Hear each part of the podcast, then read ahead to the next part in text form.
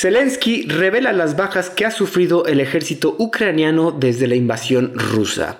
Muere la publicación hipster por excelencia, la revista Vice, y despide a sus trabajadores.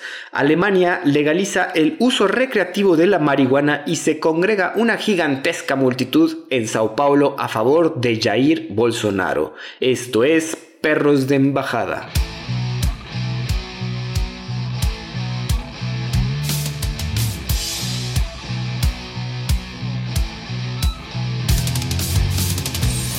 ¿Qué tal amigos? Bienvenidos nuevamente, yo soy Andrés Rojas, también conocido como Chat, y me acompaña mi confitrión, amigo y perro del alma, Santiago del Castillo. ¿Cómo estás, Santi? Muy mal, cabrón. ¿Por qué? La verga. Ah, este pinche país. Que... No, no, no, no. Qué bueno que es un podcast de algo que no hablamos de México, porque si no, puta madre. ¿Cómo despotricaría el día de hoy, cabrón? Con todo este país de cuarta que se cae en pedazos. Como te decía hace rato, no tenemos solución, cabrón. Neta, lo mejor que le puede pasar a este país es dejar de existir. Hoy, es un día que, fíjate, no te lo comenté hace rato que estábamos en cabina entrando, güey, pero hoy es un día que no soy libertario, güey. Hoy soy anarquista. La chingada. Hoy ya, quieres quemar no, todo. no exista nada de gobierno, por favor, güey. Taca. Ah, cañón. Sí, sí, ahorita lo digo antes de entrar a la cabina. Santi me contó toda la, eh, toda la peripecia que tuvo que hacer para enfrentarse a las instituciones mexicanas, pero como bien dice, lo bueno es que no tenemos que comentar sobre eso acá y mejor comentamos sobre los chismes que suceden afuera, ¿no? En, en el ámbito internacional. Pero bueno, Santi, pues quieres entramos de lleno, porque hay varias noticias, nada profundo, bueno, sí profundo, dramático, pero de entrada, comentar que el jefe de inteligencia de Ucrania dice que el señor Alexei Navalny murió por un coágulo sanguíneo. El señor Kirilo Budanov dijo a periodistas que el principal opositor de Putin falleció debido a un problema cardíaco causado por un coágulo. A finales de la semana pasada, el cuerpo de Alexei Navalny fue entregado a su madre. El equipo de Navalny también comentó que el Kremlin está intentando bloquear un funeral público porque mostraría la fuerza de sus simpatizantes. Igualmente se han realizado arrestos a aquellas personas que han montado altares de Navalny en Rusia. Y digo, se ve que mucha gente esperaba que dieran los resultados de un envenenamiento o algo así. Sin embargo, pues Ucrania, el, ahorita el principal enemigo de Rusia, comenta que pues no, no, la, pues la muerte fue natural hasta de cierto punto, pero pues sí lamentable, ¿no? Eso no le quita lo lamentable, Santi. Bueno, lo impresionante es el tema, bueno, que no es impresionante porque ya sabemos que es así, ¿no? En Rusia, este, que pueda levantar un monumento terrestre. Ay, ay, este planeta, los humanos me dan mucha risa, güey. Hoy, hoy estoy, hoy estoy en plan apocalíptico, cabrón. Sí. Este, Güey, pues es que está cabrón que por poner un monumento a alguien, güey, o por hacer así como algún tipo de festejo o, o honor Honor. a algún fallecido, güey, te, te arresten, cabrón. O sea, la realidad, es- estas son cosas que sí pasan en Rusia, eso sí te lo, te lo puedo decir. Yo estuve allá y sé que eso sí está prohibido. Ujú. También la otra es, la gente es re pendeja, cabrón. Saben que eso está prohibido y ahí van, güey. O sea, eso es como, no sé, güey. Como picarle los Este, huevos al ah, tigre. yo creo que hay gente muchísimo más valiente que yo para Ujú. hacer ese tipo de cosas. Este, la neta, pues está cabrón. Pero pues el tema de lo del coágulo sanguíneo, de que Navalny se, pues, eso quita y pon que haya sido, güey, porque ese tipo de muertes sí son súper silenciosas, ¿no? O sea, es, alguien está completamente bien y de la nada, pop, se cae y tan tan, cabrón. Sí, güey, lamentablemente pasa muy fácil y también incluso en gente que se ve sana, digo, está, ha pasado a atletas y deportistas de alto rendimiento, güey. Sí, cabrón, o sea, eso sí es un tema, hay cosas hasta que son genéticas, hay to- cosas que son, pues un pinche coágulo de tres días que te pegaste en el dedo chiquito del pie y Ujú. nada más te dolió y de repente, ¿qué crees? Que se formó un coágulo y se te fue al pulmón, cabrón. O sea, Sí, güey, a ver, lamentable. son cosas que pasan, no quiero decir yo que eso es lo que haya pasado, pero pues digamos que tiene un 10% de posibilidad de que sí sea cierto. Y digo, y ahorita lo está confirmando pues los servicios de inteligencia ucranianos, que son los que en teoría están más cerca de la situación, ¿no? Entonces, Pues, y si ellos, si ellos están diciendo eso, güey, que además son turbo contrarios a Rusia, pues ujú, entonces ya, ya no, ya no es 10%, ya es 40%. Ya es 40, ya subió el porcentaje. Y digo, la situación de los arrestos sí está, digo, está muy opresiva, porque también estaban comentando, digo, esto no es cierto, digo, son cosas que de repente aparecen ahí en tu feed, de que incluso a los que estaban arrestando, luego, luego lo estaban mandando al frente de guerra, güey, haciendo como reclutamientos. ¿Quién sabe? Quizás eso ya es como propaganda de algún bot. Eso a mí sí ya me suena más a un tema propagandístico, más de, de rumor. Sí, Este, sí, por eso no lo puse aquí en la escaleta, sino más bien como que lo vi, apareció en mi feed y dije, ah, pues está interesante de comentar. No nos consta, pero pues tampoco me extrañaría si sí fuera cierto, ¿no? pues sí, Pero bueno. Pasando a otra noticia, Santi, hablando de gente del IMSS, ahorita que tú también te estabas quejando, jóvenes doctores realizan protestas en Seúl, en Corea del Sur, y son amenazados por el gobierno para que terminen esta demostración de protestas. El gobierno de Corea del Sur exige que se terminen estas protestas o se retirarán las licencias médicas de los huelguistas y afrontarán cargos legales. Desde la semana pasada, más de 9.000 médicos internistas y residentes se han ausentado del trabajo en una protesta contra que el gobierno aumente las admisiones a escuelas de doctores en un 65%. Ah, caray, bueno. Oficiales de gobierno comentaron que se necesitan más doctores para afrontar una población que se está haciendo más vieja. Corea del Sur es el país con mayor disparidad entre pacientes y cantidad de doctores a los que los pueden atender. Los huelguistas comentan que las universidades no pueden manejar un aumento de inscripciones y que se debería ayudar a áreas como pediatría y servicios de emergencia. El ministro de Salubridad exigió que los doctores regresen a trabajar antes de fin de mes o empezarán a retirar licencias médicas, cosa que no creen que sea verdad, más bien es una amenaza, pero pues ya está hablando de palabras mayores, ¿no? Los huelguistas argumentan que ante el aumento de, competencia, los doctores empiecen a sobretratar pacientes y aumentar el gasto público para la medicina. Encuestas públicas mostraron que el 80% de los surcoreanos apoyan el plan del gobierno. O sea, básicamente estos jóvenes no quieren tener competencia y pues quieren acaparar mercado. No sé cómo lo ves tú, Santi, está raro esta protesta en Seúl.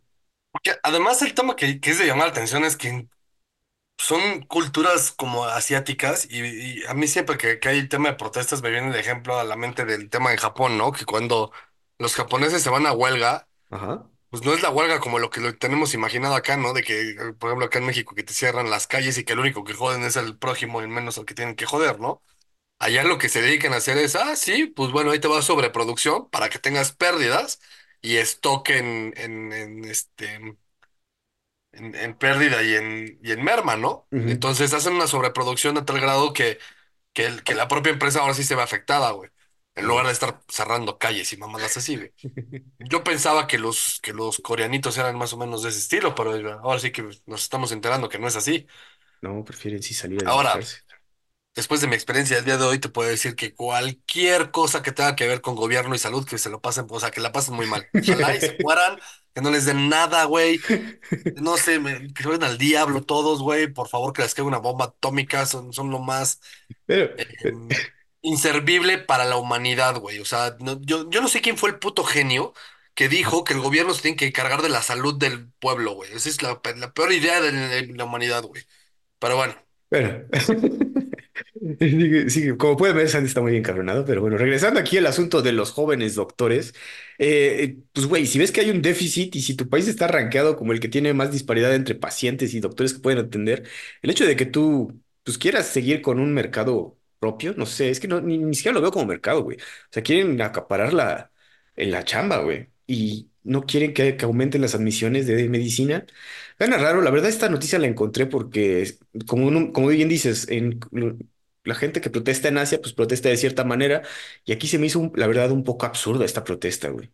Entonces, no, no, Pues, sus, lo que eh, piden. volvamos a lo mismo, es lo que estoy diciendo, güey. Todo lo que tenga que ver con salud pública de cargo del gobierno es absurdo, güey. O sea, Y, y aparte estos países asiáticos donde, como Corea del Sur o Japón, donde ciertamente la, la población se está haciendo mucho más vieja, ¿no? Entonces sí claro, necesitan y que, estos. y que en teoría uno, a ver, tal vez uno no está enterado, güey, pero porque estamos del otro lado del mundo, ¿no? Y generalmente las noticias orientales nos llegan o muy tarde o muy sesgadas o ni nos llegan. Sí, Pero un- uno pensaría que pues en Corea tienen un buen sistema de salud, ¿no? Entre comillas. pensaríamos. Pero pues la realidad, yo, bueno, he leído varias veces en algún, en varios lugares que Corea del Sur y México en términos sociales y de infraestructura no están tan distantes el uno del otro. Oh. La parte que se distancia mucho es en el tema de tecnología y desarrollo de ciudades y así, pero que eso sí se entiende, ¿no? Pero, pero en términos de instituciones y de, de funcionamiento y de cómo, cómo comporta la sociedad, no estamos tan dispares. Ah, mira, pues miren, es que algo nos estamos a la mierda, como... Estamos, estamos enojados, amigos, como pueden ver. Pero bueno, esperemos que esto se arregle. La verdad, yo no estoy de parte de los estudiantes, de los doctorcitos. La verdad, sí, si necesitas gente que te atienda, pues bien acabas de decir, güey, si no tienes doctores en el IMSS que te atiendan, güey, pues todavía se pone el asunto peor, güey. Y si los mismos doctores no quieren que vengan más doctores, que tengan más compañeros, está raro, güey. Pero bueno, Pues en fin. Pasamos a la siguiente, Santi, y es que el señor, tu amigo, el buen Volodymyr Zelensky, reporta que 31 mil soldados han muerto desde la invasión rusa. Es la primera vez que el presidente ha confirmado una cantidad de muertos, o sea, no sabemos cuántos. Desmiente que en un principio se decían que habían muerto 1100, no, 151 mil soldados o han que han dicho los medios rusos y otros medios, ¿no? que están en contra de Ucrania. No dijo cuántos heridos han sufrido. Las estimaciones de The New York Times en agosto de 2020 de 2023, perdón, era de 70.000 muertos y más de 100.000 heridos. Comentó que la pérdida de la ciudad de Advitka fue por falta de municiones, pero pues, no culpó al gobierno gringo porque no hay que morder la mano que te está dando de comer. También se corre peligro de que el gobierno gringo deje de funcionar si no se acuerda el presupuesto para trabajar. Ya saben que ahorita el Congreso anda deliberando cuánto se va a gastar para este año y pues no hay acuerdo y si no se llega a un acuerdo se detienen labores en el gobierno, lo cual detendría toda la ayuda que pues, se va a usar para Ucrania, para Taiwán y todo eso, ya sabes. Eh, 31 mil muertos, digo, alguna vez habían dicho que hasta casi 400 mil, algunos medios, ¿no? Entonces, y también esto, de hecho, Rusia no ha dado números de cuántos han perdido porque considera que es una, pues es una información que puede afectar tu, tu estrategia de guerra, ¿no? De hecho, aquí creo que Zelensky no debió haber hecho eso, no debió haber reportado cuántos han, a pesar de que es un número, pues, bastante alto, pero para el, pues, dos años de guerra, pues, no sé, yo creo que serían más, güey. Y aparte los heridos que no se cuentan, que no se comentan, pues también son significativos. Totalmente de acuerdo. De hecho, hay muchísimos reportes de distintas fuentes que más o menos hacen cálculos y estimaciones de, de este, ¿no? Ujú, Por ejemplo, aquí estoy leyendo que el- según la ONU, eh, Rusia ha perdido 45.123 este, soldados. Entonces, pues vea, 43.000 Y, contra tío, es- 31.000. Bueno, según el reporte de la ONU, aquí dice 45.000.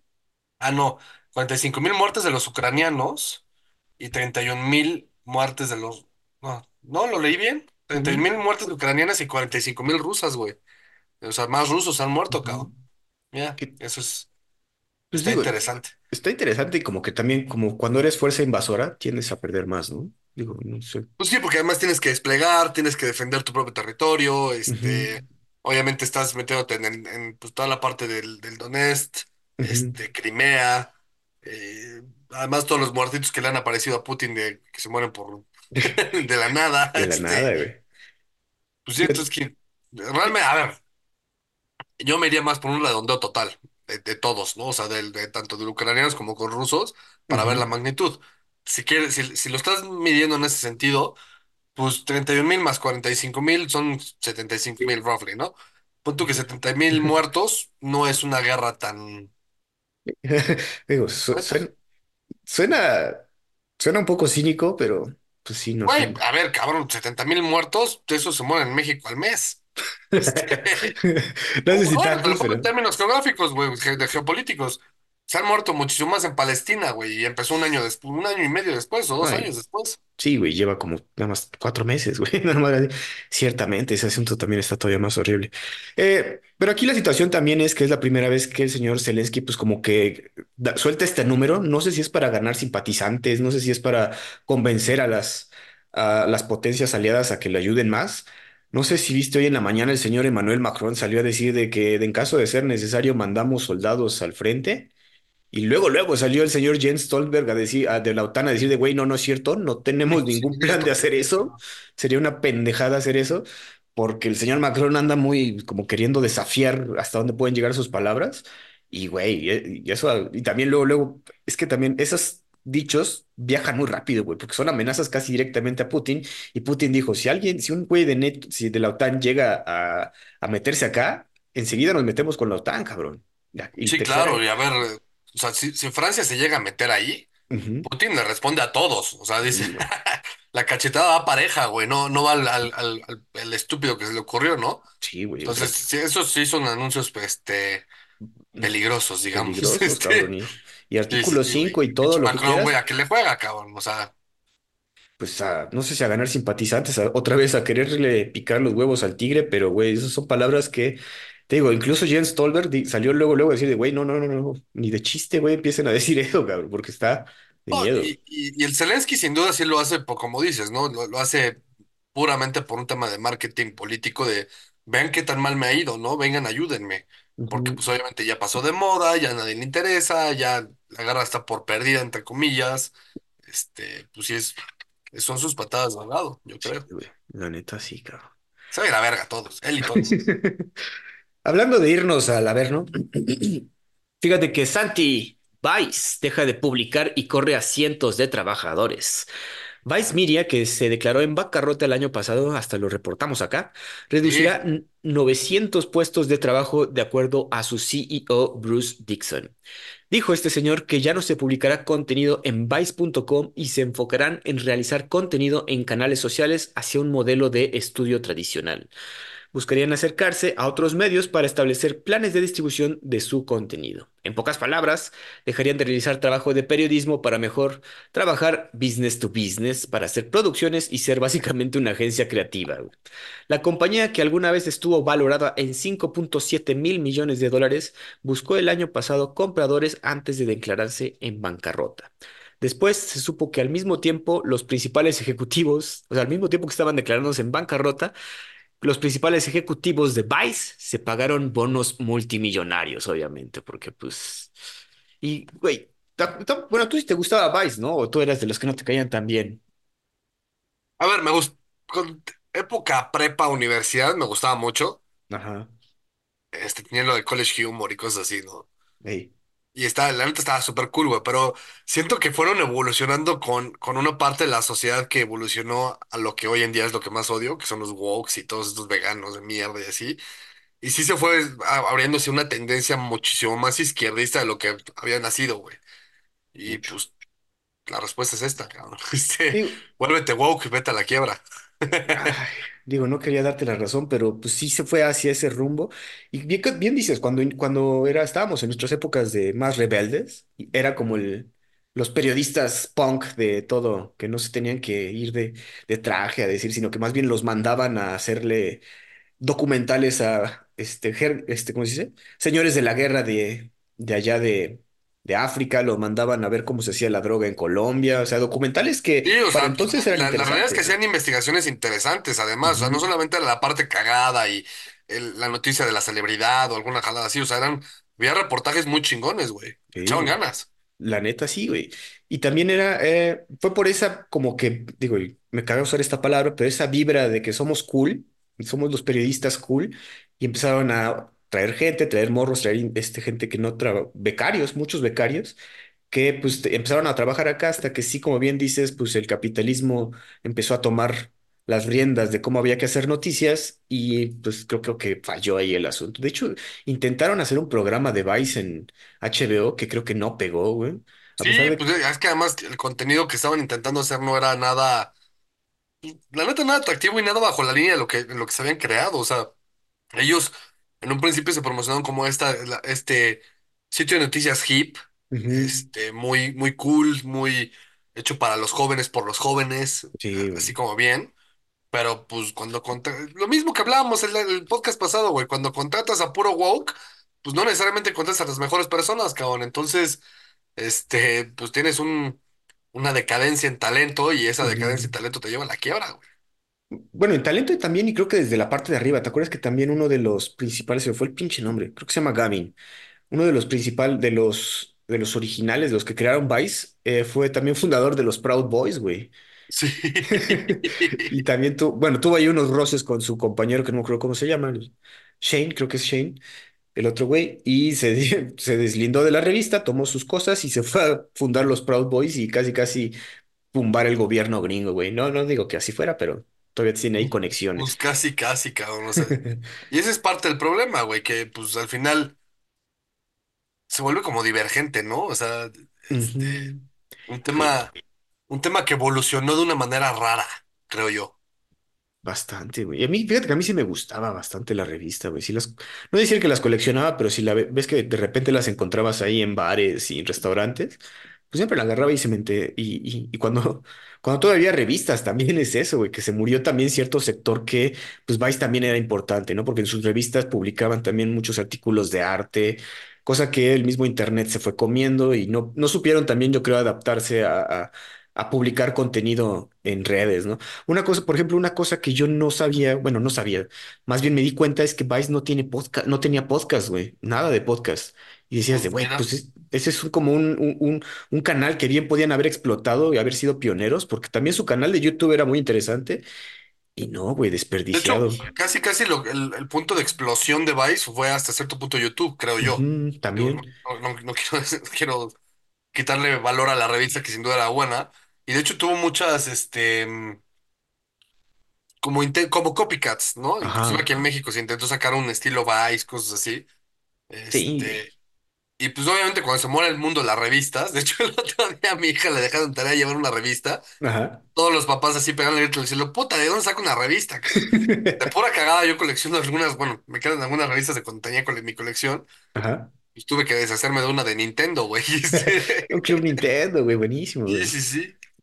Pues digo, lástima, si es que eran fans de Vice, pues parece que ya no estaban haciendo nada interesante, hay que ser honestos, pero ahora sí esto marca como que el- la muerte ya de, de, de, de ese estilo de, de periodismo y de realizar contenido, güey. Lástima, porque sí, no quiero darle la razón a Santi, pero si te vas woke, Muere, muere un grande, pero un grande que se hizo chiquito. pues sí, por la misma culpa de ellos, güey. De hecho, ahorita va vinculado también eh, con el siguiente, la siguiente noticia y es que estos güeyes hicieron un artículo sobre la Yakuza, me acuerdo muy bien, güey. Ándale, sí, exacto. y fíjense que en la siguiente noticia, un líder de la mafia japonesa, o sea, los Yakuza, buscaba traficar material nuclear para bombas, güey. El señor Takeshi Ibezawa, de 60 años, fue acusado por fiscales gringos por intentar vender uranio y plutonio que serían transferidos a Irán para construir una bomba nuclear. El líder Yakuza fue atrapado por un agente de la DEA encubierto al que le enseñaron el material nuclear procedente de Myanmar en una redada en Tailandia. Los fiscales también acusan que Ebisawa buscaba adquirir más armas de grado militar para venderlas a un grupo rebelde en Myanmar. Entre las armas también comentaban, pues ya saben, lanzamisiles, eh, rifles de, asalto, rifles de, para snipers, cosas así fuertes. Y además, Ebisawa quería vender 50 toneladas de uranio y torio por una cantidad de seis punto ochenta y cinco millones de dólares. Pues el señor no quería nada. También enfrenta otros cargos como tráfico de drogas, tráfico de armas y lavado de dinero. Con los últimos cargos, enfrentaría una cadena perpetua en prisión. Santi, ¿dónde sabía? Digo, tú sabías que los líderes de la mafia japonesa, que por lo general son como gente, obviamente mala, Honorable. pero honorable, güey, porque hasta, Ajá, o sea, que, aún tienen el, el tema del, de, de- como del honor muy, marcado, ¿no? O sea, son como, como la evolución del samurái, que sigo siendo honorable, pero te corto la cabeza y te Ajá. con, con armas nucleares. Güey, güey, también el hecho de tu único país que ha sufrido un ataque nuclear, andar traficando material que puede hacer armas nucleares, la ironía está presente ahí, cabrón. No, a ver, aquí lo que llama la atención es ya cuando la mafia se mete. en- Imagínate los narcos acá en México traficando con armas nucleares, güey. O sea, sí. Sí está. Digo, y aparte, no, no, no creo que no sea tan imposible, cabrón, que ahí de Oh, pues de repente. hecho, ves que alguna vez sí pasó que se perdió un, un camión aquí en México. Digo, no, generalmente no hablamos de México, pero este, esto tiene que ver. Se perdió un, un camión con cargamento nuclear, que no era para una bomba nuclear, era por un tema de energía nuclear. Se perdió. Y entonces en Estados Unidos, o sea, aquí en México se levantaron las alarmas, pero en Estados Unidos estaban vueltos locos porque pues, lo que estaban pensando es que algún cártel se lo había robado, güey. Sí, güey. Y es así, México, ¿cómo coños perdiste tanto plutonio? Y así de, ay, no sé, ¿qué es el plutonio? Este, ¿Para qué sirve, güey? De, no mames, güey. Pues sí, güey. Digo, y digo, estos materiales para construir bombas y con la idea de mandarlos a Irán, que obviamente ahí sí están muy preparados para crear bombas de este estilo, pues. Híjole, y esto lo agarraron, güey, pero seguro esto ya lleva, ya hay un tráfico de este tipo de materiales que ya debe existir desde hace rato, güey, la Pues es verdad. que es, es parte del arma de doble filo de la energía nuclear, ¿no? Que puede ser la más limpia, la mejor, la, la que más produzca, pero la que menos contamine, etcétera. Pero también te estás jugando con que hay gente que tiene la cabeza zafada y que también lo ve como un- una potencial arma, ¿no? Sí. Y, y ya, digo, y tam- lo que te digo, sorprende también es que la Yakuza, obviamente sí, no, son, es una mafia, pero es una mafia, mafia que está incluso eh, regulada por el gobierno allá en Japón, ¿no? O sea, sí Es tiene es que que irse a a, ese nivel llega de, de orden, ¿no? ajá, de Este, irse, i- irse a dar de alta, irse al IMSS a, a sí, sí, registrar a... sí. Yo, yo sí le pago a, a mis este, colaboradores, a mis trabajadores. Exacto, güey. Y Digo, mamá. y también recordar que en Japón, pues por lo general no hay armas de fuego. De hecho, los policías allá muy rara vez, si ya en casos extremos es cuando pueden usar armas de fuego. Entonces, eh, también el señor quería traficar más armas, no sabemos para dónde. Dice que para los rebeldes de Myanmar, pero pues eh, obviamente van a destacar en una sociedad donde las armas de fuego pues no son, pues para- casi nunca las ves, güey. Entonces, una situación extraña con un jefe de la mafia, güey. Es Pues que ya cuando escuchas la palabra nuclear ajá. Y mafia, y, güey, ya es como de película de Marvel, güey. Está de película, cabrón. Es lo que también te iba a decir, güey. Pues esto es como tema de una película sin pedos, güey. Y, y te armas ahí como lo llevas, porque aparte fue en Tailandia, quería mandarlo a Myanmar, quería mandarlo a Irán, güey. La DEA se tuvo que, en, en un principio la DEA quería drogas, de repente dijo, ay, cabrón, este güey quiere armar bombas nucleares, márquenle a los encargados de este pedo, güey. Oye, que también aquí la situación es que la DEA está en todos lados, güey. Sí, uno, uno piensa en la DEA y nomás piensa en la, la frontera con México, ¿no? Ajá, Este, pero pero, no. pero no Es, mames, es está. muchísimo más que eso, cabrón. Es, la DEA es a nivel internacional. El tema es que Ujú. donde más operativa está, pues obviamente es en la frontera, pero Pero pues aún así, digo, ¿cómo, cuál haber sido el pitazo de, oye, vete a checar a ver qué quiere vender este cabrón? Y este güey, de, ah, pues quiere vender unos kilitos de, de coca y madres, güey. Quiere vender plutonio, güey. Güey, hasta me acordé de pinche. ¿Te acuerdas cómo el- el- la de Volver al Futuro, los sirios son los que le venden el plutonio al doctor Emmett Brown, güey? Hasta me acordé de ese pedo, güey. De hecho, es, es toda una trama de, pues, de- hasta lo matan. O sea, de hecho, originalmente se muere. Sí, Este. güey. Ah, ya saben, de película, amigos, todo este pinche mundo. Es. La siguiente nos vamos hasta Brasil y es que Jair Bolsonaro, el expresidente, moviliza una gran multitud en calles de Sao Paulo. El expresidente de Brasil hizo una demostración de fuerza al movilizar a una gran multitud en un acto en, la en dicha ciudad en el que cargó contra su inhabilitación y pidió una amnistía para sus seguidores detenidos en la insurrección de 2023. Tras las polémicas declaraciones de Lula, en la que comparó la campaña militar de Israel en Gaza con el Holocausto, Bolsonaro sostuvo una bandera de Israel en el palco montado sobre un camión. Nada pendejo el señor. La policía lanzó el 8 de febrero la operación Tempus Veritatis, la hora de la verdad en latín, contra Bolsonaro y varios de sus aliados. Esta noticia la dimos la semana pasada, pero no sabíamos que tenía un, nombre tan interesante, Tempus Veritatis, contra Bolsonaro y sus aliados, incluidos algunos de sus exministros. Hubo allanamientos, detenciones y quedó impedido de salir de Brasil. Investigadores creen que los sospechosos planearon desacreditar el sistema de votación electrónica antes de las elecciones y después prepararon un golpe de Estado. Esto todavía está investigando, nada más son declaraciones de, por, de teorías de qué es lo que estaban haciendo, pero no se ha confirmado nada. Eh, pues no sé si viste los videos, Santi, pero güey, chingo de gente en la demostración de Jair Bolsonaro nos demuestra que pues su ideología sigue presente y pues sus simpatizantes siguen muy ideología, presentes. porque la ideología puede variar, güey. Mucha gente lo puede apoyar no porque tenga una ideología en particular. Yo creo que el apoyo a él como tal, o en su caso, el repudio a Lula, Que también. es, es lo que hace este tipo de, de demostraciones, ¿no? Este, y es lo que está pues, generando toda esta controversia. Este, Pues, como bien dices, la- quizás el repudio a Lula, güey, también tuvo mucho que ver, pero sí. Aparte, el señor eh, Bolsonaro pidió que solo fuera en Sao Paulo, o sea, que las demostraciones solo fueran en Sao Paulo para demostrar la cantidad de gente que tiene man ahorita, ¿no? Entonces, si son de otro lado, vengan a Sao Paulo, traigan su playera amarilla de la selección, porque aparte el señor se se apropió la playera del, de la selección para hacer sus demostraciones y vengan a apoyarle y, bueno, chingo de eso tiene gente. motivo, porque era porque muchos de la selección lo apoyaban a él en lugar del, ¿Ah, del, sí? al- del, este, del convicto Lula. Pero, pero y, y por y por eso él la toma así como su bandera, ¿no? Y además porque también es súper buen marketing, cabrón. O sea, es apropiarte de, del, de la pasión del pueblo, güey. O sea, Sí, es, güey. queriendo o no, es a- al, al pueblo pan, ¿no? ¿Cómo era? Este, Al pueblo pan y, pan y circo. pan y circo, ¿no? Eh, Exacto, que es lo, lo de los, los romanos. Y pues es eso, güey. pues, agarras de ahí, cabrón. Y, güey, güey, pues como bien dice, muy hábil, agarró esos colores y digo, lo de la, banda- la banderita de Israel, obviamente, des- porque si no sé si vieron, no comentamos las declaraciones de Lula acá, ¿verdad? Pero sí salió a comparar completamente que lo que está sucediendo en Gaza es comparable al holocausto, palabras que pues sí No lo resonaron. sacamos como noticia, pero sí hicimos el comentario. Ajá. Eh, y o sea, obviamente aquí, creo que, o sea, Bolsonaro nada, nada tiene que ver con el Estado judío en Israel, pero pues dijo, güey, si este ahorita le están tirando mierda por esto.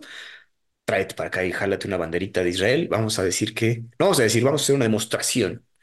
Y dicho y hecho, güey, quedó bastante avasalladora toda la gente, toda esa multitud de gente ahí. Era era un mundial de gente, güey. O sea, tomando en cuenta la cantidad de población que tiene Brasil, Ujú, es casi dos veces México, y eso que el territorio no es tan, o sea, es más grande que México, pero no tan tantas veces más grande que México, ujú, y que además, tomando en cuenta que pues, gran parte de ese territorio está la selva, este, que no hay mucha gente por ahí, sí, También. sí es una, es una pues, cantidad grande de gente, cabrón. O sea, es lo, lo que moviliza, o sea, la gente que es políticamente activa es muchísimo mayor que en México, independientemente de la población que de por sí es mayor, independientemente del tamaño pasi- del país que también es mayor, ¿no? claro. Entonces, eso es lo que está, Oye, este, pues, digo, y, y ahorita digo, como que su- la- lo que intentaba era que le quitaran sus cargos de inhabilitación, ¿no? Como obviamente con miras a aplicar una Trump y volverse a, a reelegir a futuro, ¿no? Cuando termine el, el- en las siguientes elecciones, digamos, ¿no? Pero eso de que también pidió amnistía para sus seguidores que fueron detenidos tras la insurrección, eso, digo, a, a lo Trump, obviamente todos estos son, eh, es tomado del libro de Trump, güey. Y e- es el ejemplo, ¿no? Digo, sí, más, sí, sí. más cercano y creo que le está funcionando al hijo del mal, güey. Pues sí, yo creo que, que como todos estos, es la ola de derecha que le está, que está arrasando a América, güey. Y la derecha aprendió del populismo más malo que había en América, que era, vamos a hacer populismo, güey, literal, vaga la redundancia, es vamos a hacer marketing a base de, de mm, consignas que el pueblo hace, güey, o sea, Oye, es, pero bueno, aquí va una pregunta y quizás, porque obviamente todo el- este término populismo ha estado muy en boca desde, pues, quizás desde Trump, ¿no? O tú dirías desde antes.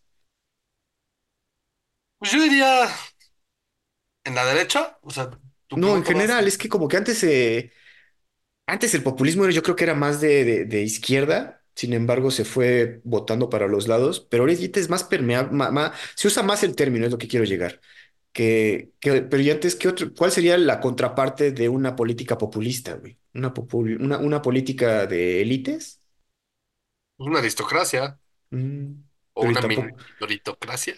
pero, pero tampoco queremos una aristocracia, güey, ¿o sí? O, bueno, en teoría. Bueno, yo tengo mis argumentos a favor, no es lo ideal, creo yo, pero, este... Híjole, cuando, cuando vives lo que yo viví el día de hoy, sí dices, Hasta si quieres a decir. quiten a todo el mundo, güey, pongan a la gente que sí sabe, güey, a la gente que, los aristócratas, cabrón, porque esos, esos güeyes son, mínimo, son, or- el tema es el orden, güey, mínimo Ajá, son ordenados, cabrón. Esa es la única cosa, güey, o sea, ese es el desmadre, güey, porque sí. Ah, lo que decíamos, la gente que si es inepta, ¿para qué la pones en puestos de gobierno, güey? sí, por supuesto, cabrón, o sea, es que es una mamada. Bueno, Honestamente administración es, pública, quizás ni de es- gobierno, administración, güey. Y como bien dices, ese- ese- eh, la gente que sea eficiente nada más necesitas, güey. No, no, no se pide nada más, güey, la neta. pues En sí, ¿qué te fin. digo? Santi, noticia triste. Y si se levantaron el día de ayer y de repente vieron que había mucho revuelo en las redes sociales por una situación de una demostración eh, a favor de Gaza de manera extrema, pues sí pasó. Y es que muere un militar que se inmoló en protesta por Gaza en Estados Unidos. Un miembro activo de la Fuerza Aérea de Estados Unidos murió tras inmolarse este fin de semana frente a la Embajada de Israel en Washington en protesta por la guerra en Gaza. Esto lo informó el Pentágono. Al principio no dieron el nombre, pero pues también dejó un manifiesto y el señor se llamaba Aaron Bushnell, de 25 años, cabrón. Güey.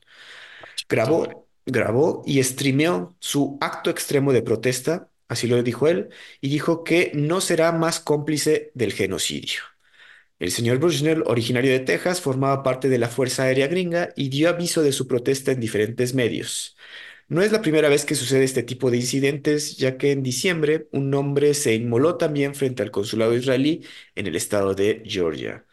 Para aquellas personas que no saben qué es inmolarse, es un acto de protesta sumamente extremo y donde el- pues, la- básicamente la persona se baña en un material flamable, gasolina por lo general, y se prende fuego, ¿no? Hay un, hay una, hay un, pues digo, incluso lo usaron los, para una portada los de Rage Against the Machine, pero hay una foto muy famosa de un monje budista que realizó este acto de inmolarse cuando estaban protestando, no me acuerdo bien dónde era, perdónenme, pero el monje budista y se quedó quieto mientras Tíbet. se, en el Tíbet, exacto.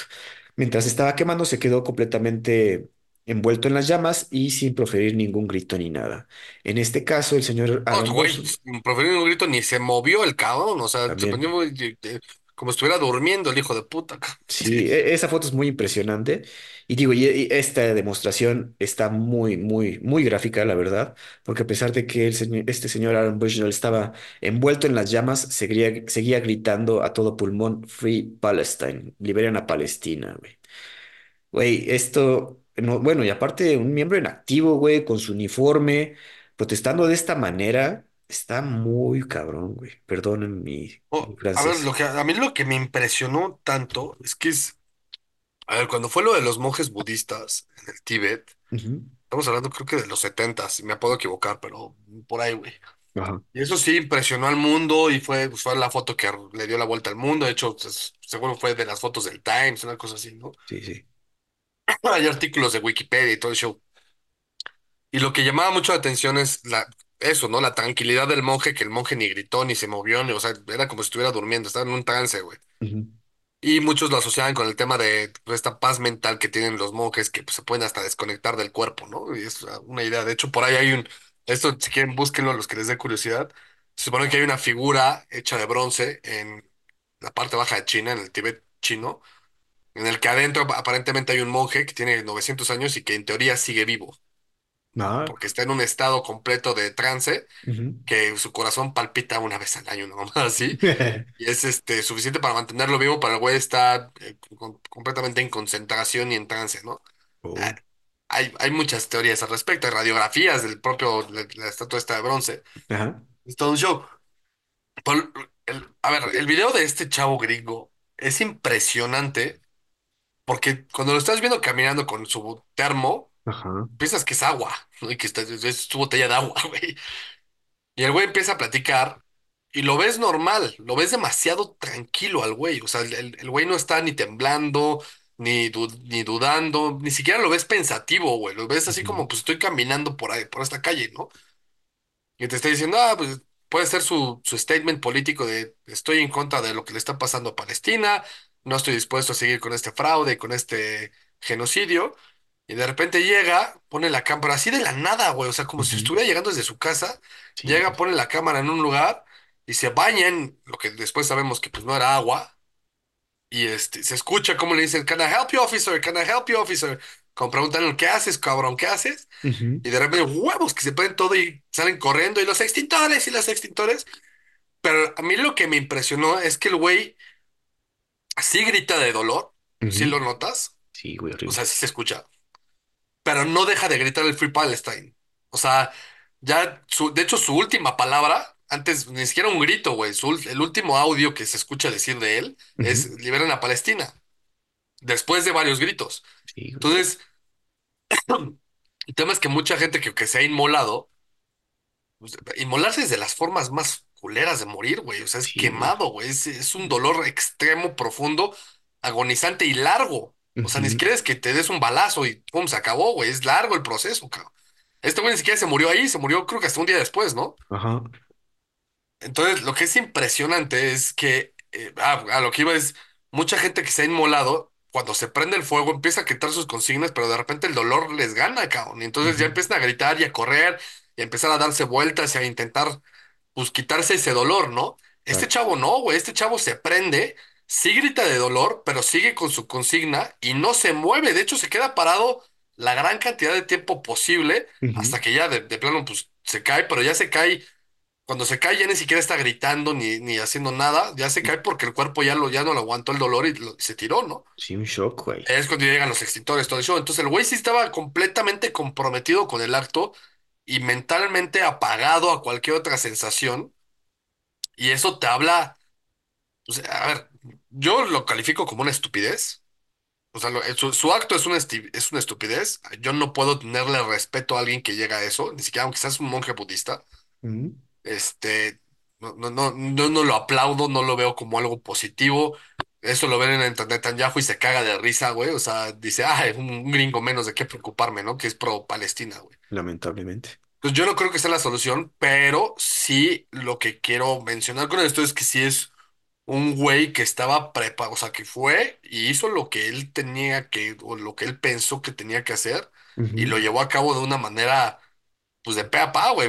Eh, No te quiero decir excepcional porque excepcional no es una palabra, de hecho es lo, es lo contrario que yo diría, pero, pero sí muy comprometido con su, con su, Pues con su pesar, con su deed, con su, con, con la acción que iba a cometer. Sí, cabrón. Digo, no, no, no han publicado nada de su manifiesto, yo quiero pensar, porque en algún punto, además, compa- como es la cultura gringa, yo me hubiera imaginado que antes de prenderse fuego o algo así, hubiera dicho algo a su familia, a sus papás, a sus hermanos, a un amigo, güey, a la novia, lo que sea, güey. Nada, güey. Pero no, o sea, llega el di- y di- es lo único que dice es a la chingada con Israel, es Palestina, viva Palestina, tan tan, me prendo fuego y a la chingada. Sí, güey. O sea, no, como bien, no sé, estoy, ci- no estoy 100% de acuerdo con lo que dices de que, güey, no, si es una idiotez, no sé cómo calificarlo. Digo, pero también yo creo que es esto lo que quería, güey, que nos cuestionáramos su acto, güey. Y, y porque mucha gente decía de que, ah, no, pues este, el señor sufría de, de sus facultades mentales y estaba deprimido y algo así. Güey, pero como bien dices, lo- la gente deprimida que busca suicidarse, busca hacerlo de la manera más rápida e indolora posible, güey. No se prende fuego, güey. Y por supuesto, O sea, eh, eh, eso sí nos habla de una convicción, quizás convicción es la palabra, pero para demostrar algo en lo que realmente creía, que también, si hubiera sido otra persona, eh, no un civil, no hubiera tenido el impacto que tiene ahorita. Que, sí- que, que el hecho de que Estados Unidos, eh, un militar de Estados, un militar de Estados Unidos, sí. realizar este acto, pues todo lo que sabe, güey, todo lo que ha visto pues eh, te, queda pensar. Y es lo que yo creo que quería este señor, güey. Lamentablemente quería hacernos entrar en, en, en ra- en, bueno, en un shock al verlo en- con este acto. Y yo, bueno, es difícil comentarlo, yo creo. Pero sí, No, no, y, y no. últimamente, eh, eh, a ver, pudo haber sido un cabo que ni siquiera llegó a hacer su tour, ¿no? O sea, Ujú. no, no, no sé, des- desconozco el historial militar de este güey, y seguramente será muy público después. Pero pudo haber sido un, un cabo X que acaba de, de inscribirse a los militares y resultó que no era lo que le gustaba y que no supiera nada, güey, ¿no? De todas maneras, el prenderte fuego en el uniforme ya es ya todo un statement.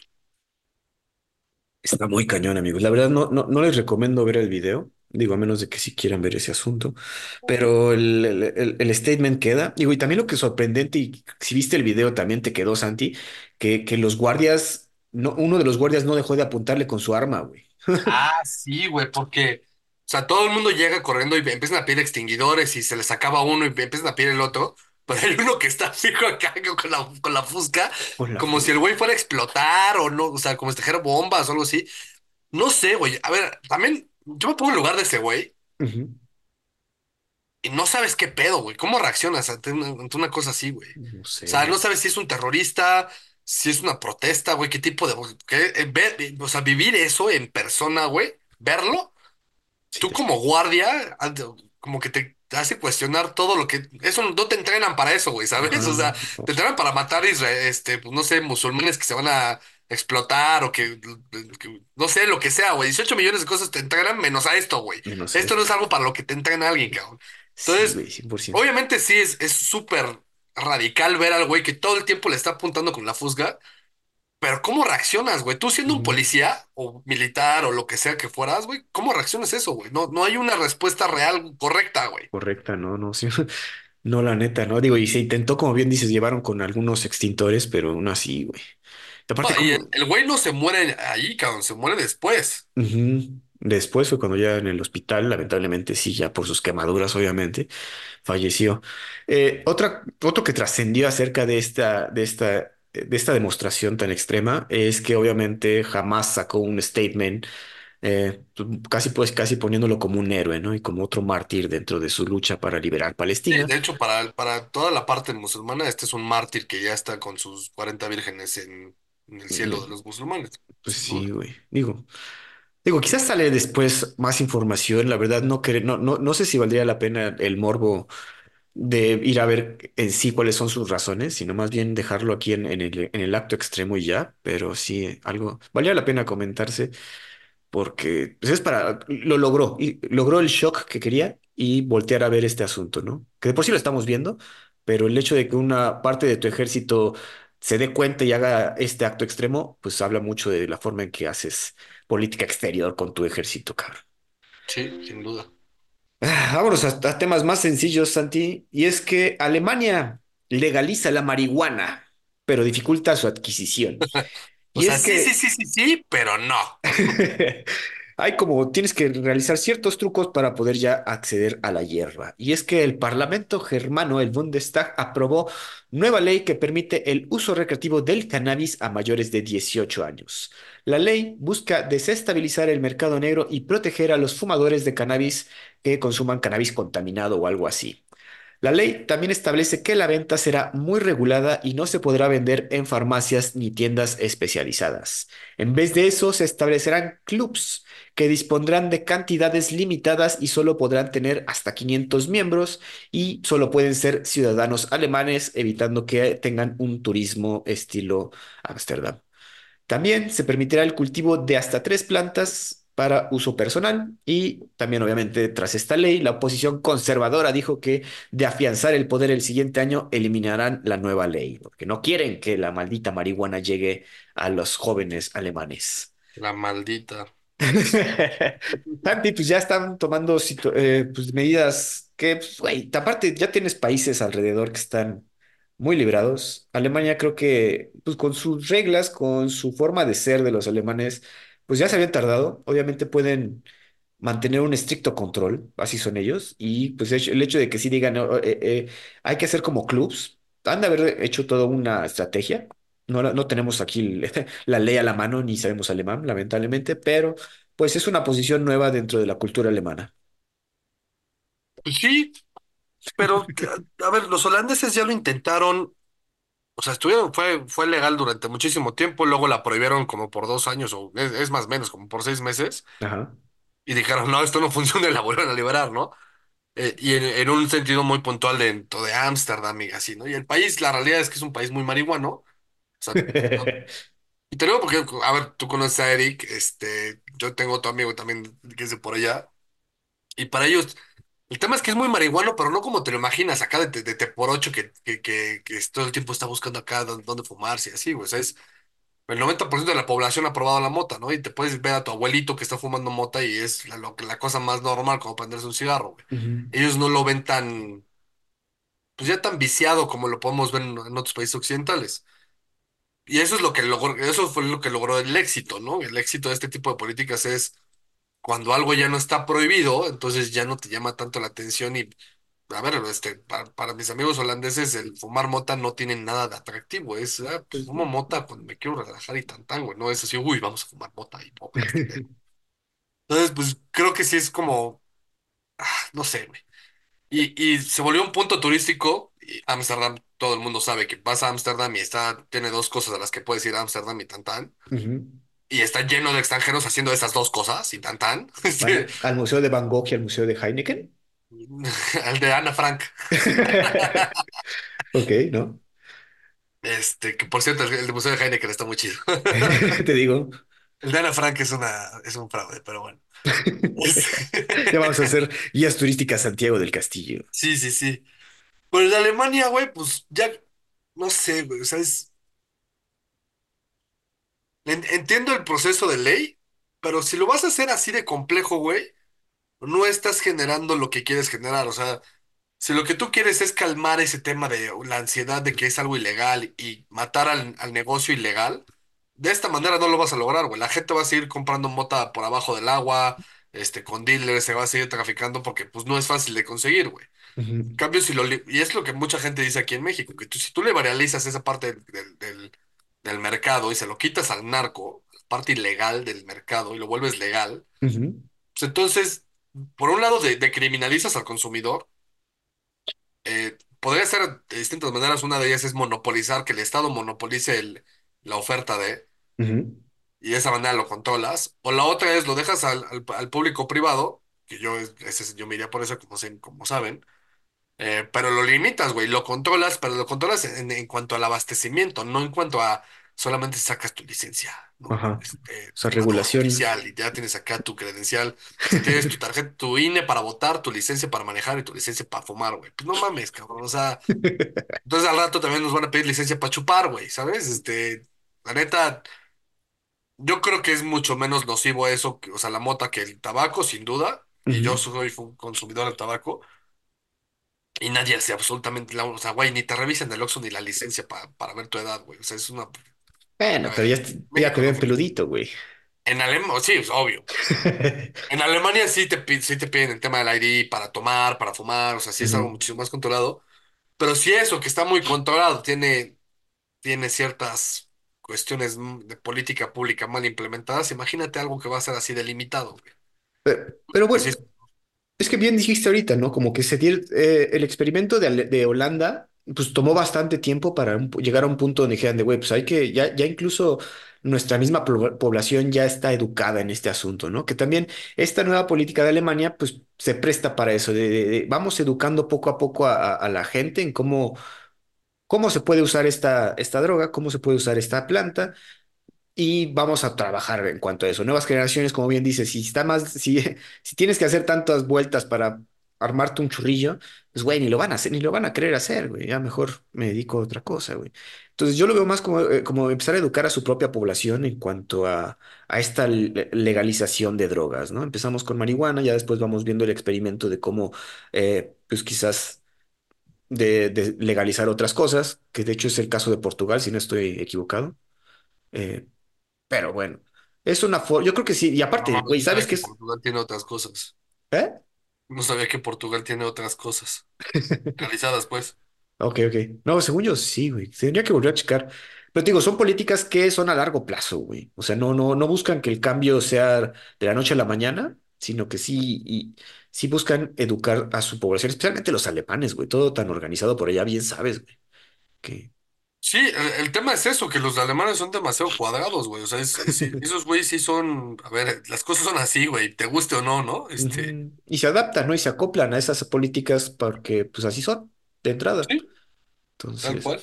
veremos el experimento ahí en Alemania en- y les, de, de hecho, mandaremos ahí a nuestros corresponsales a preguntar. Saludos a Félix. A ver O sea, si, Félix. a ver si por fin se convence, pero bueno. Sí, güey, Félix, ya, ya es legal. es legal. Eh, Santi, una Ya no noticia es malo. rápida. Ya no es malo, ya tu gobierno dice que ya puedes. Eh, una noticia rápida, pero que puede preocupar y al mismo tiempo sacarte una sonrisa, y es que un tren de mercancías recorre 70 kilómetros sin conductor en la India.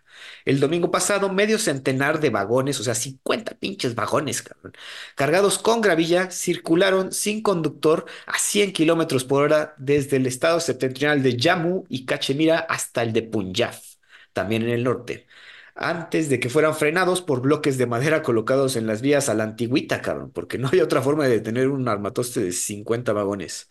India, que dispone de una, de las redes ferroviarias más extensas del mundo, ha registrado, obviamente numerosos accidentes, ¿no? Y creo que hemos comentado algunos por acá, güey, pero el hecho de que un, un tren a, cientos, a 100 kilómetros por hora con gravilla, güey, gracias a Dios no se descarriló, güey, porque qué pinche miedo. Sí, el tema es la velocidad, ¿no? Este, Y, y también son las vías del tren de India que no creo que estén en la- las mejores condiciones, güey. O sea, Ahora, se- Además, ya, es, es algo que yo no sabía, pero ¿sabías tú que cada país tiene distintas que... A ver, me voy, a me voy a regresar tantito al por qué. Te, te- te- te hago este, este comentario. ¿Sabías tú que el por qué Europa del Este no está tan bien conectada a las vías de tren europeas? Y me sí, refiero a países, por ejemplo, de la Unión Europea, por ejemplo, Letonia. Tú no puedes viajar en tren de Letonia a Europa en general. Y eso fue porque cuando se estaban construyendo las vías del tren en todos los países de Europa del Este, pues eran parte de la Unión Soviética. Y la Europa Occidental era pues, Europa Occidental. Y pues resulta que los ingenieros de cada lado determinaron que la distancia entre los, los durmientes y los rieles tenía que ser de una manera y los otros determinan de otra manera. Entonces, cuando se cae la Unión Soviética y que Alemania del Este se quiere integrar a Alemania, Ajá. pues dicen, ah, pues nada más pues, junta las líneas y tan tan, y llegan, pues juntan las líneas y, ay, ¿qué crees, güey? Que aquí no pasa el tren. No O sea, mames. las líneas sí las puedes juntar, pero los, los vagones de trenes occidentales no cabían en los No vagones de, cabían. la- en los rieles de los, de los, de los orientales. Y entonces ha sido un proceso muchis- muy, muy lento. O sea, estoy hablando de que ya lleva 30 años. Este, todavía no, no, no lo logran, apenas van avanzando, digamos que a la mitad de Polonia, este, en el que están actualizando el tema de las vías del tren para que quepan los trenes. No mames. De hecho, Letonia el año pasado anunció su macro nuevo aeropuerto que va a ser el, el hub que va a conectar el Báltico con, o sea, va a conectar el- los escandinavos con el sur de Europa del Este. Ok. Y parte de ese, de ese ma- macro hub que quieren crear en Letonia es la conexión de todas las vías del tren. Entonces está el proyecto 2026, le llaman. Ok. Esto es similar con algo que pasa en India, cuando, cuando pues, estaban los británicos, los británicos pusieron sus leyes, y Ajá. cuando se separa India, que se vuelven tres países, que es Pakistán, India y Bangladesh, pues resulta que los árabes tienen una noción para los trenes, y los indios tienen otra noción para los trenes, y los bangladeshis tienen otra, güey. Para terminar de cagar, pues ahí en medio está Bután y Nepal, que no tienen vías de tren porque pues, son las pinches montañas, está el Everest ahí. Ajá. Y que del otro lado está China, que además esa parte del otro lado de China es el Tíbet, que pues es un puto desierto lleno de monjes, y más para allá está más despoblado hasta que llegas hasta Beijing, cabrón, y que son kilómetros, güey. Entonces ese es el descague, cabrón. Ese es el desmadre, güey. Digo, y, y, y como bien dices, ponerte de acuerdo para una pendejada como son los trenes, güey. Y ahora, cambiar todas las vías ferroviarias, qué pinche chamba, güey. Oh, pero a ver, y, y viendo, regresamos un poco a la noticia, el tema de, de que sea un sin conductor.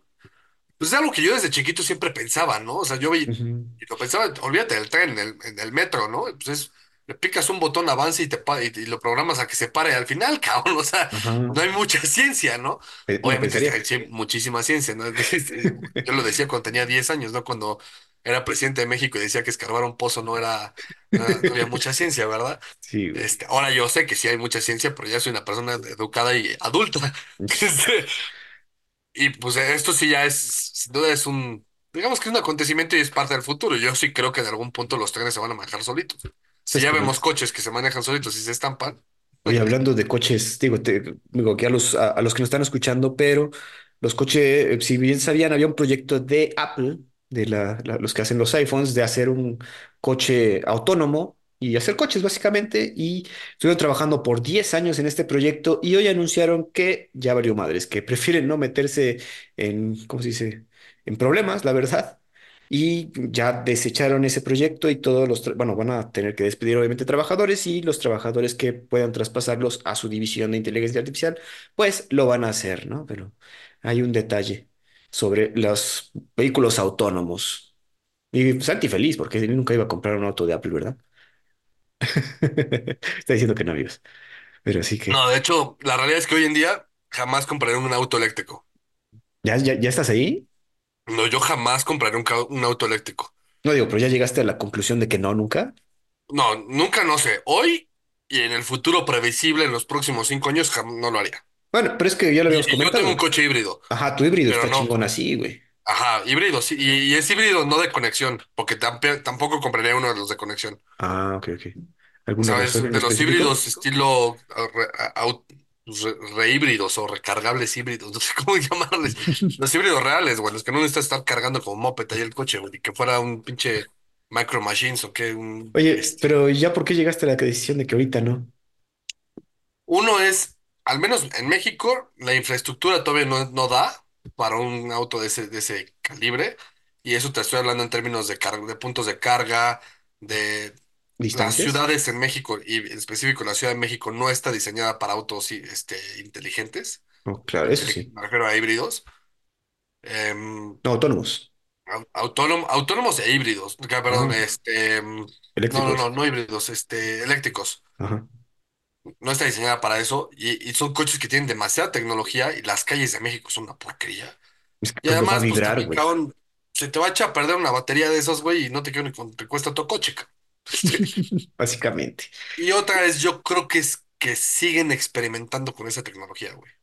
La tecnología híbrida del estilo de la de Toyota, llevan 15 años con esa tecnología y Toyota ha dicho que no, que ellos no le van a apostar a, a la tecnología eléctrica, que ellos van por el híbrido. Y al final, pues a tu coche se le queda sin batería y tienes gasolina, güey, tú sigues aguantando. pues sí, Pues, o al digo. revés, ¿no? Este, si te quedas sin gasolina, avanzas un poquito. Entonces, Entonces, yo creo que sigue siendo tecnología que está en desarrollo. Creo que, de hecho, no creo que llegue a ser el futuro. Yo creo que más bien va por otro tipo de camino. mm, Es un buen experimento. eh, digo, Elon Musk está, no está de acuerdo contigo, pero bueno, como bien dices, la- nuestras calles en México no están hechas todavía para Sí, güey, pero Elon Musk ah, este, vive en Texas, güey. Este, tienen sus pinches freeways de poca madre, güey, y pueden meterse al desierto, andar en su pinche Tesla Cybertruck. truck. Cybertruck. ¿A ti te gusta la Cybertruck? La neta, no. Y eso que a mí me, en general tengo fama de que me gustan los coches feos, güey, pero Sí, eso ya tiene fama. Güey, este. Ese ya está muy feo para que vean. Sí, sí, sí, la neta sí, güey. Santi, pasamos No, a y la... ver, si- a el, ver. el- perdón, el Elon Musk no es bruto, güey. Le gusta y le está apostando a eso porque vende, y tanto que es Ujú. la, pues ya es la número tres, o, o sea, no sé ni la tres ni la dos, la uno, este, pero está en el top tres de las empresas automotrices, güey. Bueno, también eh, otro dato ahí de Elon Musk, que, bueno, no de Elon Musk, de Tesla, eh, ella y Ford son las únicas empresas automotrices que nunca se han declarado en bancarrota, güey. Entonces, Pues sí, pues es, Elon Musk no es porque sea uy, sí, el medio ambiente, güey. El, el güey porque le gusta el business y sabe que se venden. me Si gusta. de ahí puedo innovar y generar nuevas tecnologías, pues también, güey. También. Pero, a ver, si lo fuera así, ¿por qué no hace sus cohetes eléctricos, cabrón? Perdón, ya está vetado, güey. Hay ciertas limitaciones, Santi, perdón. Eh, pero sí. Yo también ahorita no estoy tan convencido también, como dices, de los coches eléctricos, que ya hay más, 100% aquí en México, pero todavía no, no tenemos la infraestructura ni los cargadores, bien dices. Uh. Ah, Santi, siguiente noticia. Hacía rato que no hablábamos de tu tía. La congresista Nancy Pelosi se sigue haciendo millones en la bolsa de valores gringa. Y es que la congresista compró acciones de la empresa de tecnología Nvidia en noviembre por 380 dólares cada acción. Actualmente, cada acción alcanzó un precio de 660, lo que significa una ganancia de 1.4 millones. La acción aumentó 63% desde que Pelosi las compró. En otro caso, un senador compró acciones de una empresa dedicada a medidores automatizados de agua. Y luego saldría a la luz una nueva ley de la Agencia de Protección de Medio Ambiental que obliga a instalar estos tipos de sistema en casas nuevas. Da la casualidad que el senador forma parte del comité que redactó la nueva ley que exige que tengan estos medidores nuevos. Pelosi fue criticada por distintos medios y especialistas dedicados al trading, al mismo tiempo que el influencer MrBeast, el cabrón más famoso de YouTube, en un post que ya borró, quién sabe por qué, donde critica que los legisladores cuentan con información que desestabiliza los mercados y logran ganancias millonarias, como bien podemos ver acá. Claramente la señora sabía que Nvidia iba a subir su, su valoración por todos estos movimientos que ha habido en cuanto a la inteligencia artificial, al desarrollo de la inteligencia artificial y las empresas de tecnología, y hábilmente se puso a comprar esas acciones mediante su marido, básicamente. Su marido es el que hace todo el asunto, y que incluso salió Warren Buffett a decir, ¿no? Que la, que mejor ojo tiene para comprar acciones es Nancy Pelosi, quién sabe por qué. ¿A ti cómo ves estas estratagemas de la política gringa, güey? Pues es válido, ¿por qué no? Este, sí se puede, cabrón. O sea, en México quizás no, la, la legislación no permita que un alto funcionario pueda hacer este tipo de cosas, pero en Estados Unidos sí. De hecho, eso es parte de la libertad que pregonan los gringos. Si la vieja es buena haciendo esas- ese tipo de apuestas, pues cabrón, en unas Güey. ganas, en otras pierdes. Ahora, no va, no falta el típico naco, perdón que lo diga así, pero es el típico naco. Si Nancy Pelosi divide sus, su, su, le, regala un millón de dólares a toda la población del mundo, aún le sobra. Pues no, güey, el mundo no funciona así, güey. Perdóname, pero no. Y este, y aún así tampoco. O sea, no, no, no hay manera, cabrón. Y es una, y es una pendejada pensarlo. Este, y es legal, güey. Mientras lo haya hecho legal, si, si, si no hay nada ahí que haya hecho así medio, medio chueco o alguna mamada así, Cabrón, es legal, está jugando con la bolsa. Pendejos todos los que no le metimos envidia, güey. Pero, pero, por ejemplo, pero por ejemplo, este asunto del cabrón que sabía que iban a meter esta nueva ley de los medidores de güey, se aprovechó del, de, de- Eso sí, obviamente, no- como bien dices, es legal, pero sí es aprovecharse de, de tu información que no debería, que, que es información que nadie debería saber que esté tradeando este asunto, güey. Pues bien dicen que es, tiene un nombre, güey, se me fue el puto nombre ahorita. Y el, el insider trading. Ajá, insider trading, exacto, güey. O sea, eso es información que no debería tener a la mano u- u- alguien que puede sacar partido, güey. Sí, totalmente de acuerdo. Si, si, si le, si le investigan y le encuentran que sí tenía el insider trading, pues entonces le va a ir como en feria, güey. Más si queda Trump. Mm, eso sí, güey. Esa es Sí, venganza política. Eso sí podría Y Trump no se la va a dejar ir, porque además a él no le gusta que la gente haga dinero más que él, güey. Bueno, que, también ahí Jared Kushner también aplicó varias de, de mover ahí assets y ganarse una feria por, por eso está prohibido en México. Más, más que por un tema de que te hagas millonario, está prohibido en México porque puedes especular con información interna. Y eso es lo que está eh, Shady, claro. llamémosle, por ponerle un nombre, ¿no? Pero de ahí a que, güey, esta, no sé, o sea, yo honestamente no creo que la vieja sea así de tan macabra como para pensar, este, O sea, no macabra, pero sí es ventajosa la señora, sí es ventajosa como buena demócrata, güey. pero, pero también ve el historial, güey, o sea, no, no es la primera vez que se apuestas así, güey. Ella no. Pero sí, ya, pero ya, pero ya se hizo famosa de aplicarla, güey. O sea, sabíamos que no, se- dicho a lo largo, bien dices, es es algo legal allá en Estados Unidos, pero sí, ahorita ya la señora está aprovechándose muy cabrón. Eh, Y, y yo no lo digo yo, lo dicen las, la- las páginas de investing que sí dicen de, güey, esta señora siempre, siempre está un paso adelante de nosotros, güey. Y nosotros nos dedicamos a esto, güey. sí, si, si ese es el caso, pues sí, entonces que le caiga con todo, cabrón, ahí sí no tengo absolutamente nada que decirte ni refutarte, cabrón. ¿Qué digo? No es, no caiga es que le caiga la ley, pero pues sí hay que estarla criticando y señalando de, oiga, señora, no se pase de chorizo, perdón. Este, deje de apostar con nuestro dinero. Pues, Es que también es eso, güey, porque es dinero de los contribuyentes, digamos, le pagan su salario a los contribuyentes, que, que de ahí se ponga a mover sus influencias y conseguir millones por, por, por andar jugándole la bolsa. En fin, no sé. No es que a mí me enoje, pero sí es, hay que criticarla. No, a ver, a mí, a mí, a mí tampoco me enoja, güey. Es dinero que yo nunca voy a ver y que, y que nunca fue mío, además, güey. Hay gente a la que sí le enoja porque le- la- que está muy resentida con el mundo y que le enoja que la gente tenga dinero, güey. Sí, güey, Esa es la realidad. Y que le ganen en el trading, creo que también ahí el es sesenta y muy... tres por ciento de los votantes en México son así, güey. Está muy, muy calculado este asunto. Eh, Santi, la última noticia, y creo que aquí tienes bastante que comentar, y es que la televisora CBS se apodera de los archivos personales de una reportera que investigaba la laptop de Hunter Biden. La señorita Kat- señora Catherine Herridge, quien fue despedida la semana pasada, reportó que la televisora se quedó con documentos de sus investigaciones y se niega a devolverlos. Herridge también comentó que se quedaron con documentos de otros trabajos pasados y puede perjudicar a sus fuentes que pidieron anonimato. Entre las historias que investigaba se encuentran muchas que afectan a los demócratas, como la laptop de Hunter Biden y la disminución mental de el buen Joe Biden. Anti, pues aquí yo siempre lo digo, no No, no, somos no, espérame, espérame, espérame, La disminución mental de Joe Biden. Esa fue traducción mía, pues no sé cómo ponerle, güey. Diminishing. Sí, disminución mental, cabrón. Pobre cabrón. Digo, ¿qué apenas también uh, salió, bueno, me mandaste video. Sí, es que, güey, Joe Biden nos da videos para ver sus pendejadas todos los todo el tiempo, güey. Y, y ahorita también estuvo una entrevista con Seth Meyers y también estaba yéndoles el avión bien cabrón, güey. ¿Viste que le cambió el nombre a el puesto a, ¿A quién? al, al presidente de China? ¿Qué, qué dijo No, a? Putin. ¿A Yo no me acuerdo Putin? cómo estuvo, pero dijo así de, ah, Putin, el presidente de China. Ah, sí, güey. Digo, así de, sus güey. pinches No, slip, slip of tongue, güey. sí, sí, sí. Este. Pero además se corrigió como tres veces, y- porque dijo, Putin, el presidente de Rusia. No, presidente de China. No, ¿de Rusia? No, de China. Sí, güey, entonces, sí, cabrón, ¿qué haces? Hijo de puta. Pues bien, también estaba la investigando laptop, la laptop de Hunter Biden nos sigue dando de qué hablar, güey.